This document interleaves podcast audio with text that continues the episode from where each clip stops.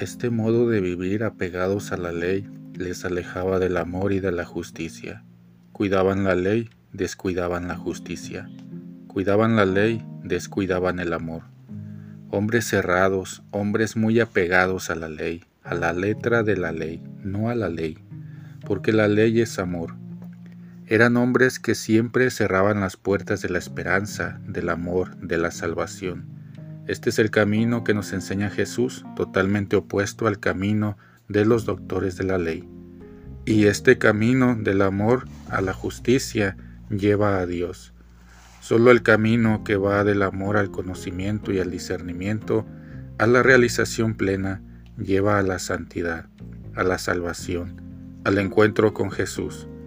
En cambio, el otro camino lleva al egoísmo y conduce a la soberbia de sentirse justos a esa santidad, entre comillas, de las apariencias.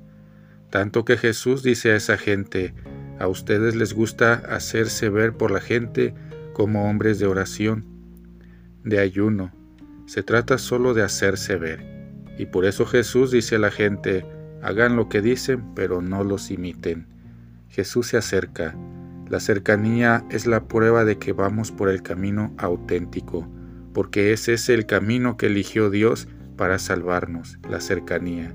Se acercó a nosotros, se hizo hombre. Homilía tomada de Santa Marta del 31 de octubre de 2014.